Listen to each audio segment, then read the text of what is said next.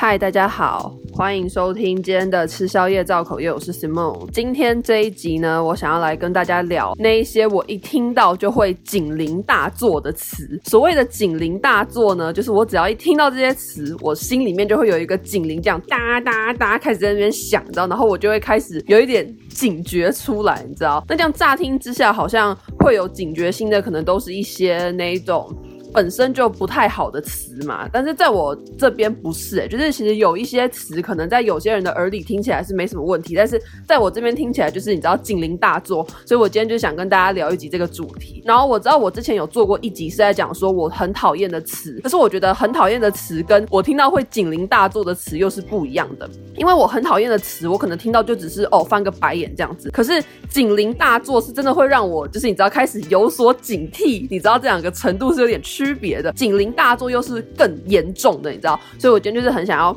做一集来跟大家聊这话题，然后这话题也是我之前有一次无意间想到的一个主题，这样，然后我就很想要来讲。好，但是在今天开始这一集之前呢，我想要先来讲一件事情，这应该不算抱怨，这其实结局还蛮好的，就是呢，我想要来承认一个我自己的弱点。我觉得要自己承认自己的弱点，或是承认自己的不足，其实是一件很困难的事情。就是你可以在别人面前装的好像你根本没差，可是很多时候你是骗不了你自己的内心的，那我觉得要说服自己去接受自己的不足，或者说自己能力上的不好啊，或者说自己的缺点呢，我觉得是很难的。但是最近我有一个就是想法的过程吧，就是我开始接受这件事情，然后我觉得我自己很棒，所以我想要也跟大家分享。其实这应该是可以独立成一集啊，但是我现在就是很想讲，所以我要先讲。而且我有点担心这一集那个时间长会不够，所以好，我要先来跟大家说这个事情。就是呢，我前阵子投了一个实习，然后那个实习是我一直很想进去的一间公司。然后之前我之所以都没有去投，是因为那间公司他们开出来的职位就是都跟我的专业是完全不符合的。你知道，我根本连尝试都没有办法，就是两个完全不同领域的东西，所以我一直没有办法去投。那直到前一阵子他们开出了一个职位，然后那个职位刚好是跟我的专业，就是我的所学是相同的，所以我就很开心嘛，然后就准备了很久啊，就准备一些我的什么自传啊，还是什么履历巴拉巴之类的，然后我还写了中文跟英文的版本，对，所以就花了我很多时间去做这个，就是怎么讲，教这个自传啊，嘿，好，反正就是呢，后来他们看了我的自传跟我的一些履历什么之类之类的，他们就跟我约了一次视讯的。面谈吧，好，然后那个视讯面谈就是我觉得讲的也还 OK 吧，然后但事情就是后来面谈完之后就结束了，然后对方也都没有再通知我说有没有要录用我，还是因为疫情暂缓呢，还是就是没有要我之类的，这样就也都一直没有跟我讲，然后我也就一直都没有就是再回去想这件事情这样子。结果后来呢，就是我前几天就无意间滑到一篇文，然后我才发现说哦，原来他们已经找到新的人了，然后我就看了一下那篇文。我才发现说，就是我可以理解为什么他们会去找那个人，没有找我，因为我觉得那个人他很厉害，他在还没有跟对方公司面试之前，他就做了一个影片去介绍那个公司的某一个功能，然后那个影片其实大概也才一分多钟而已，就是我看完之后，我自己觉得我也有能力做得出来，就是这不是什么你知道太过于自满或什么骄傲之类的，就是我我真的觉得我也有能力做出来，只是就是我没有像人家一样有那个想法去展现自己，你知道，我都处。处于很被动的状态，就是哦，对方要我交什么自传，要我写什么，我就写。可是我没有主动去展现我自己的能力，这样子好。但是这些都是后面的，就是这些都是我后面反省之后的想法。我当下看到那一个影片。就是那个有上的那个应征者，他做了一支那个影片。我的想法是，我觉得说天哪，我怎么会这么糟？就是我怎么会没有想到这件事情，然后害我错过了这个机会。然后我就陷入一种很自卑的那个圈圈，你知道？就是我就觉得说，哎，我就是什么都比不过别人呐，你知道？在我不专业的事情上，我比不过别人，这样还说得过去。可是连在我自己专业的事情上，我都比不过别人，然后就觉得说，啊，我其实根本也没有自己想的这么好嘛，那样子就觉得蛮难过的。然后我就觉得说，为什么？什么？我的自信永远都。都这么的不长久，因为我前就是也不前阵，就前几天才刚刚结束那个 podcast 新手村，就是我跟生动台北，哎，不是我啦，就是生动台北 first story 跟 KKBOX 他们办了一个 podcast 课程，就是教大家去做一些 podcast 的发想啊，你知道一个 podcast 从零到有的这个过程这样，然后我是其中的一个导师，然后那次活动结束之后，其实我对我自己的信心有增加蛮多的，因为那天活动真的很开心，然后我也很感谢有来参加的大家，我觉得你们就是我很感谢你们营造的。了一个很舒服的空间，让我可以很做我自己的，跟你们分享我的经验，然后很做我自己的跟你们聊天。就是那天真的很开心。然后那次活动过了之后，我就有对我自己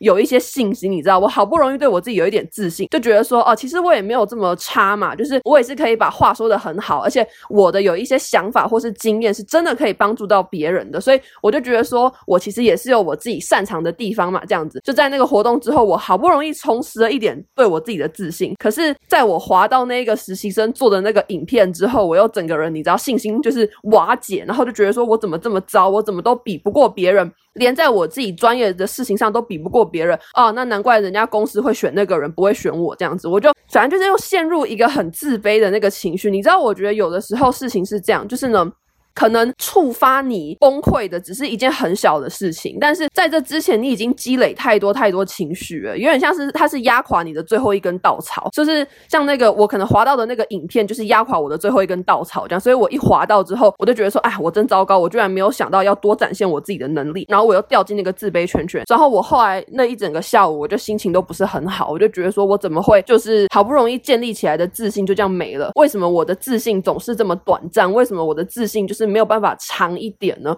所以我就爆哭了一下。对，这大概是我嗯近期来的第一次爆哭吧。我上一次爆哭是好像四月三十号的时候吧，还是四月二十九，忘了，反正就大概四月底的时候是我爆哭的时候。然后中间这几个月其实都没有，因为我都待在家嘛。就是升三级之后，大家不是都远距教学嘛？那我其实自己觉得远距对我的身心状况是比较好的，就是我比较。嗯，可能因为比较少跟人接触吧，所以我就感觉比较舒服这样子。对，但昨天是我升三级以来就是第一次大爆哭。然后我自己觉得那时候爆哭的感觉是，嗯，不单单只是为了没有上这个实习这个职位而爆哭，我觉得那有点像是我这几个月以来积累的所有对我自己不满的情绪或是自卑的情绪，然后一次爆发出来。然后就在那个，就是说，就在昨天晚上，我就是直接那个情绪就是砰出来，然后就整个大爆哭，就是一直哭一直哭，就哭的很难看的那种哭这样子。可是我觉得哭完之后，真的整个人舒服很多。然后我就开始想，我想说，好，其实。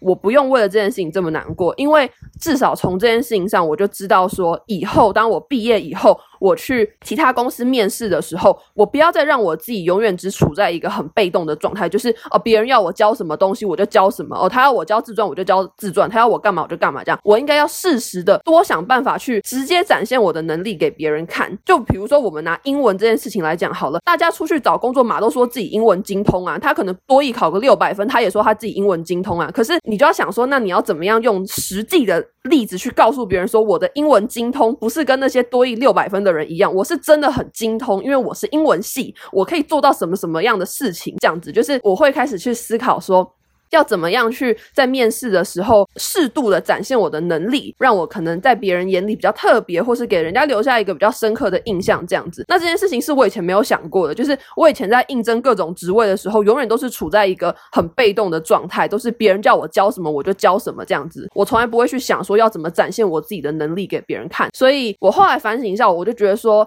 其实这是一个很好的经验，就是在我还是一个学生的时候，我就知道这件事情。那这样以后我真的毕业去找工作的时候，我就不会再犯同样的错，你知道吗？我就可以当那个脱颖而出的那个人，或许啦，可能可以吧。反正就是我，我觉得说，至少在我还是学生的时候，我就知道了这件事情嘛。那基本上你还是学生，所以你还有很多时间可以去尝试啊，去犯错啊，这样子。所以我后来思考，我就觉得说。其实我很庆幸我有滑到那支影片，虽然说那支影片让我自卑了一阵子，然后让我爆哭啊，让我觉得我自己怎么那么糟啊。可是它让我看到的是我在应征的时候需要注意哪一些小细节，这样子。那我觉得这对我以后找工作或许是有帮助的，呃，至少我现在自己觉得有帮助，好不好？可能在听的大家你们觉得没帮没有帮助，但至少我自己是觉得有帮助，那我自己觉得有帮助就够了。所以我就觉得怎么讲？我觉得这是一个我的思想进步的过程吧。就是我以前是一个看到比我厉害的人，我就会。很自卑的那种人，就你知道，有些人看到比他厉害的人，他是会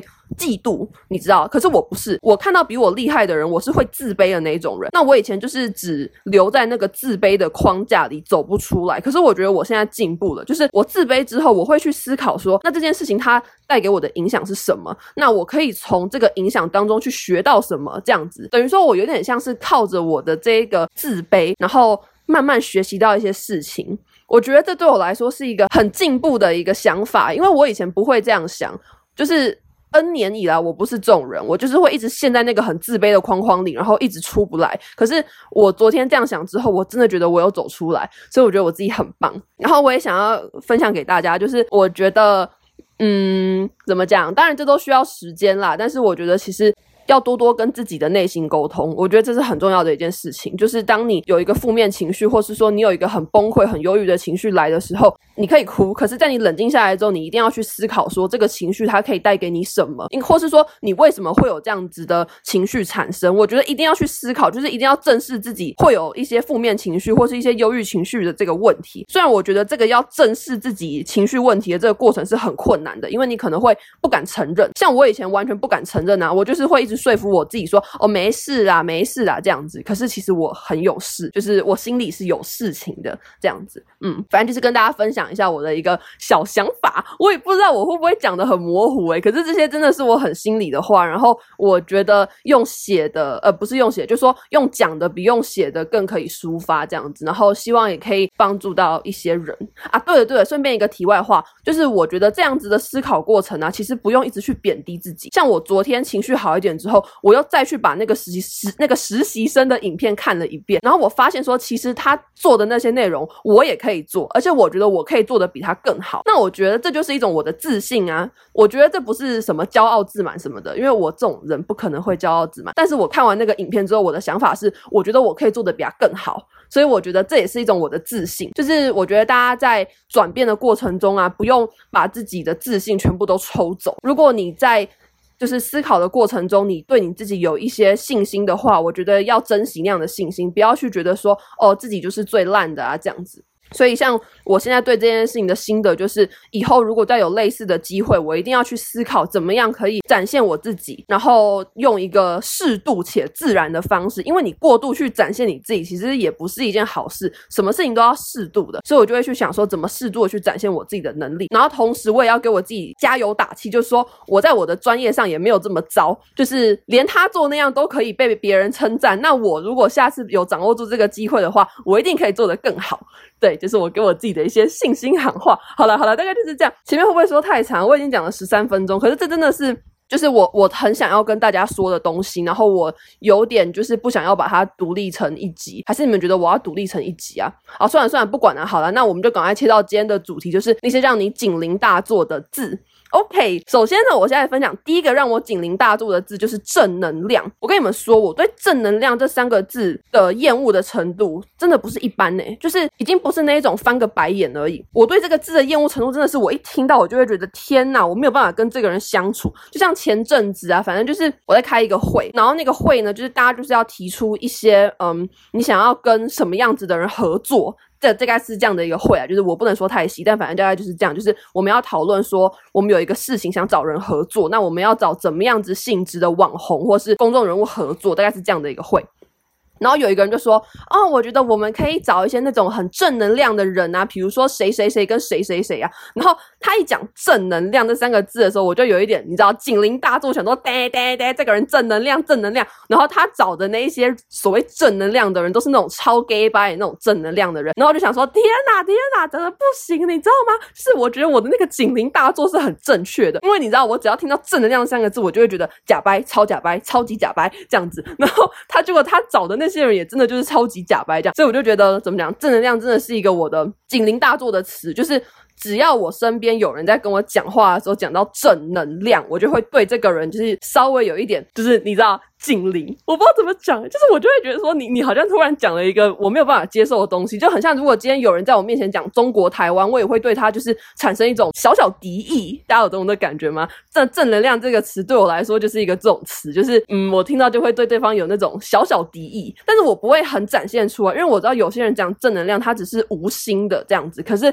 我听到这个词就会有一点小小敌意的这种感觉。好好好好好，就是这样，就是这样，就是这样，反正呢。我真的很讨厌正能量这个字啊，而且我觉得能量本来就不应该被正负定义，就是微笑就是正能量嘛？谁说那些微笑就是正能量？那那一些所谓的微笑，所谓的什么快乐正能量，在我眼里就是超假白，那就是我的负能量啊。那那些人怎么不去检讨他在对我散发负能量呢？那又同样的，我在那些人眼里所谓的负能量，就是可能抱怨啊，讲别人坏话、批评什么什么的。可是，在大家就是喜欢我的你们的耳里听起来，就是一种正能能量啊，就是一种疗愈的感觉啊。那我这样又何尝不是一种正能量呢？所以我觉得把情绪用正负去定义很奇怪。我觉得它没有对错，也没有所谓的好跟不好，正面或是负面，它就是情绪，就是不同的情绪，生气的情绪、快乐的情绪、难过的情绪、兴奋的情绪，没有哪一种好，也没有哪一种不好。重要的是你要想怎么样去面对这样的情绪，我觉得是比在那边什么正能量三小来的重要啊。好，就是这样，反正我真的很讨厌正能量这这三个词。如果呃不是这这三个词，这三个字，如果有人要记激怒我的话，他就在我面前说正能量，我就可以很生气。好，就是这样。第二个，我听到就会警铃大作的词就是 ATM。但是我要先说，ATM 不是说你平常跟我讲，我就会警铃大作。它有一个情况，就是如果我在电话里听到 ATM 这三个字，我就会警铃大作，我就会觉得说这是不是一种你知道诈骗的象征？因为我真的接过太多诈骗电话，然后其实那些诈骗电话在一开始，他一定都会先编造一个故事嘛，他可能会伪装说哦我是什么什么单位，或是哦我是什么什么网拍之类的这样子。那其实他。讲到这边的时候，我通常都不会，就是直接把电话挂掉，就是。我可能知道他是诈骗集团，但是我会想听他把把话说完，所以我都不会挂电话。但只要他一听到一提到什么 ATM、什么分期付款、什么十期三小这种东西，我就会马上你知道警铃大作，就是嘚嘚嘚嘚嘚，然后就是赶快把电话挂掉这样子。那我可以举一个例子哦，这例子真的是超扯，就是呢，我有一次是接到一个电话，他就跟我说他是什么什么包包店的那个店员，然后就说什么我是不是在几月几号的几点到他们店里去买了一个什么款式、什么颜色，然后几寸的包包，然后我就说对。你知道，可是我那时候是很惊讶，我想说你怎么会知道这么多细节？就是代表我的个资被外流了，就是你连我几月几号几点，然后我买什么尺寸、什么颜色、什么款的包包你都知道，我就有点被吓到这样。然后他就跟我说什么哦，就是啊，我们不小心给你什么设了什么分期付款三小，反正就那一套。然后就说什么哦，你要到 ATM 去操作这样子把它解除。然后我一听到 ATM，我就警铃大作，你知道，我就嘚嘚嘚，诈骗诈骗诈骗，你知道就是我大脑里面可能有一个人拿那个。大声公，然后开始对我大脑里面的其他人喊说诈骗诈骗诈骗，大概是这种感觉，所以我就马上把电话挂掉。我我就我好像就跟他说什么哦，谢谢你哦，然后把电话挂掉这样子。所以我觉得 ATM 对我来说就是一个很警铃大作的一个词，就对，就只要有人在电话里面跟我提到 ATM，我就会觉得你是不是诈骗电话，你知道，就会稍微有点那个警觉性就会上来。好，再来第三个呢，一听到就会让我警铃大作的词就是填问卷。我跟你们说，我以前真的是一个心超软的人，就是只要那个填问卷的人啊，多跟我哈拉个两句，我就会觉得说，哦，他好可怜哦，然后我就会帮他填。就是我知道我这样真的很笨，可是我以前就是会这样。像有一次我在那个台南台南火车站，就我要等我男朋友来接我，然后呢，旁边就突然走来一个女生，她就跟我说什么，哦，你可不可以帮我们填个问卷什么什么的？那我一开始当然是拒绝嘛，就是他也没跟我干嘛，一上来就要我填问卷，我当然是拒绝。可是他就。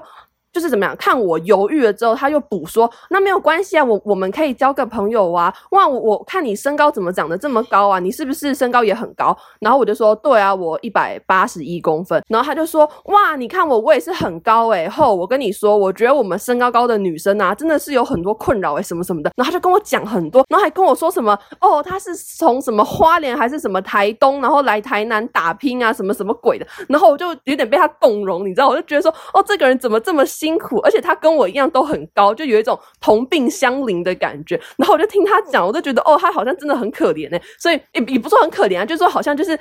就是有点被他打动的那种感觉。所以我就帮他填问卷。然后我现在回想起来，我就真的觉得我自己超笨。而且后来我男朋友来接我之后，我就把这件事情跟他讲，然后他也是就是念了我一下，就说：“吼，你干嘛帮人家填问卷啦？你这样子，你的手机都被就是流出去了啊，什么什么的这样子。”然后我当下是有有一点后悔啦，可是，在。那个瞬间，我就是很容易被那种填问卷的人打动啊，就是他稍微跟我讲个讲个几句话，我就会被他打动了这样子。但反正后来是也还好啦，就是我也没有接到什么奇怪的电话。他那个问卷好像是关于那种什么美容之类的吧，就是那种什么打镭射还是什么鬼的那种。然后我有填了我的手机，但是后来也也没有怎样，所以可能就也还好。但反正我就是很容易被那种填问卷的人打动，所以我后来就学乖了，只要有人在火车站附近靠近我，然后起手势就是那种啊，你好，我们这边是什么什么，可以帮忙填个问卷吗？我就会直接说哦，不好意思，我现在在赶时间，然后就跑了。这样子就是我现在已经有一套我的碰到这种事情的 SOP，对，就是这样。好了，那大概就是这样。反正呢，填问卷这三个词，呃，不，三个词，三个字，现在对我来说也是一个会让我警铃大作的东西，就对了。好，再来第四个是微商。就是我不知道大家你们疫情期间身边有没有很多人开始来做微商，我大概三不五时就会滑到就是那种微商的那种什么限时动态或是什么贴文之类的，然后我一开始也觉得很烦，可是到后来我就发现说，哎、其实他们 po 的那些东西超好看，因为他们喜欢用一些那种很夸大的方式去说，比如说什么被动收入啊，什么财富自由啊，就讲一些这种很夸张的词，然后我就会觉得说，到底是哪一个白痴会被骗啊？就是。怎么会被这些人抓去做微商，然后还自以为你可以赚大钱？就我觉得任何不劳而获的东西，应该说任何可以不劳而获的东西都是假的，都要小心。就好像我很讨厌那些微商就会说什么哦，吃了这个就会变瘦，吃了这个你就可以皮肤很好，不会再长痘痘，或说哦吃了这个就可以怎么样怎么样，或是说哦每天只要躺在家用手机回回讯息就可以赚钱。我很讨厌这种一直在宣称不劳而获的这种概念。因为我觉得这世界上没有任何东西是不劳而获的，所有东西都是别人努力才能得来的，所以我就觉得说，一直用这种方式去宣传是我很不能接受的。然后我也觉得会去信这种东西的人啊，被骗或者说亏钱，真的是自己活该。就是赚钱或是瘦身或是养好皮肤这些事情是没有捷径的。你要赚钱，你就自己去想正当的方式，你知道脚踏实地的方式去赚钱，不要觉得说哦。在家划个手机就可以赚钱。那如果你想要减肥的话，你就是去用正规的方式控制饮食跟运动。你不要想说吃了一个什么药就可以变瘦，怎么可能有这么好的事情？我那时候减肥瘦了十公斤，我真的是就是克制到一个不行诶。我以前是天天都会吃宵夜的人，然后那段减肥期间，我真的是很克制我自己的嘴巴。我是那种一旦开启减肥模式之后，我就一口甜的、炸的、油的、不该吃的东西都不会吃的那一种人。就是我花了很多时间去控制我的身材，才瘦了十公斤。那你们那些人觉得你们吃个药就会瘦？屁嘞，怎么可能？就是我很看不起这种认为什么事都可以不劳而获的这种心态。然后我还很不喜欢微商的一个点，就是说。我觉得微商都会说他们自己不是直销，可是其实他们就是直销啊，因为微商。的运作的概念其实就是你每两个月要去批一次货，而且你每次批货的量都一定要到某个金额，比如说三千块、五千块之类的。你如果没有在两个月内批货到那个金额的话，你就会被降级，或是你就会被逐出这个微商圈圈，你知道？所以这不就是跟直销一样，你还是要自己囤货啊。而且他们叫货的方式也不是跟总公司叫货，他们要跟他们的微商上级叫货。那这不就是直销吗？就是在经。金字塔顶端的人，就底下就是很多肥羊等着他们宰割嘛。可是你如果你是在底下的那些人，基本上你就是永远都赚不到钱，然后可能会一直亏，因为你每两个月就要去批一次货。所以我就觉得微商一直在强调他们自己不是直销，可是他们的制度不就是直销嘛？只是他们换个方式而已啊。反正我就对于这种营销手法很看不顺眼吧，就我觉得。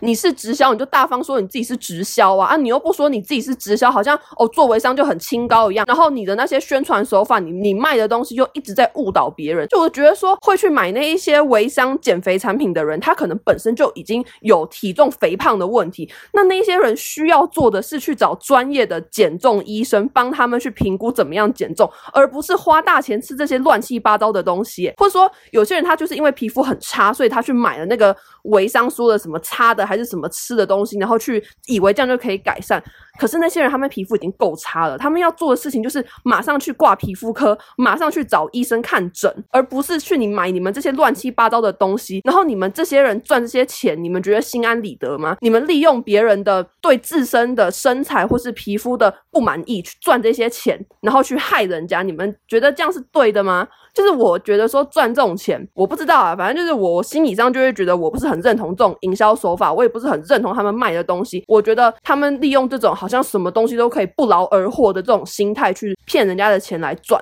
我觉得我不是很认同。好，这就是我对微商的看法。然后我要再次强调，就是呢，我没有说是哪一间微商，我也没有说是什么产品。所以如果有微商就是听到这集不爽，想对号入座的话，那我觉得你就自己来对号入座，因为我也没有说是谁啊。现在微商这么多，你们如果要自己对号入座，承认说我讲的很烂的微商是你们的话，那你们就自己来对号入座。好，就是这样。那再来第五个，也就是最后一个，我听了就会警铃大作的词，就是视频。就是呢，我觉得视频算是所有中国用语里面我最不能接受。而且我最讨厌的一个，因为我觉得很多中国用语可能只是台湾人找不到可以替代的词，或是他们以为那就只是一个流行用语。比如说小哥哥、小姐姐，就是这两个词也是我非常讨厌的中国用语。但是我可以理解为什么有有些台湾人会想使用，因为他可能就是不想要用正妹，或是用什么帅哥，你知道这种他可能觉得很过时的词，所以他就想说，哎，那我用个小小哥哥、小姐姐，你知道，所以他们这样讲，我某种程度上来说，我可以理解。